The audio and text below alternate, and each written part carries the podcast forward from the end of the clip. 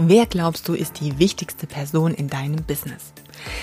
Im ersten Augenblick wirst du vielleicht denken, ja, theoretisch ich, aber wenn sie so komisch fragt, wahrscheinlich doch nicht. Und genau so ist es. Die wichtigste Person in deinem Business bist nicht du, sondern ist dein Traumkunde.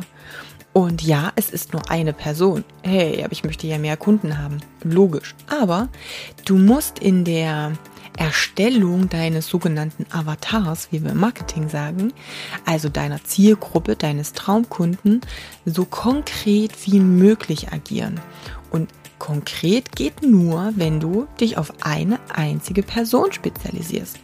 Ja, aber ich möchte ja schließlich Männer und Frauen und im Alter von bis, aber das ist alles nicht wichtig. Wenn du einmal diese eine perfekte Person hast, wenn du diesen einen Traumkunden wirklich bis ins Detail kennst, dann brauchst du keine Angst haben, dass nicht auch noch andere Kunden kommen. Das passiert ganz automatisch.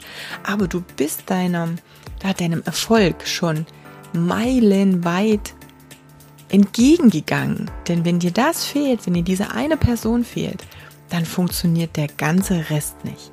Also setz dich wirklich hin und überlege, wer ist diese eine Person, mit der du super gern zusammenarbeitest.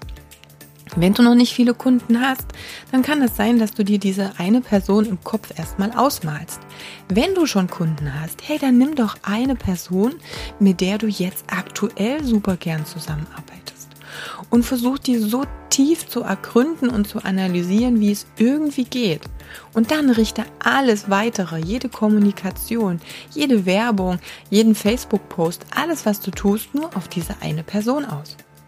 Und du wirst merken, dass du automatisch auch noch andere Personen anziehst.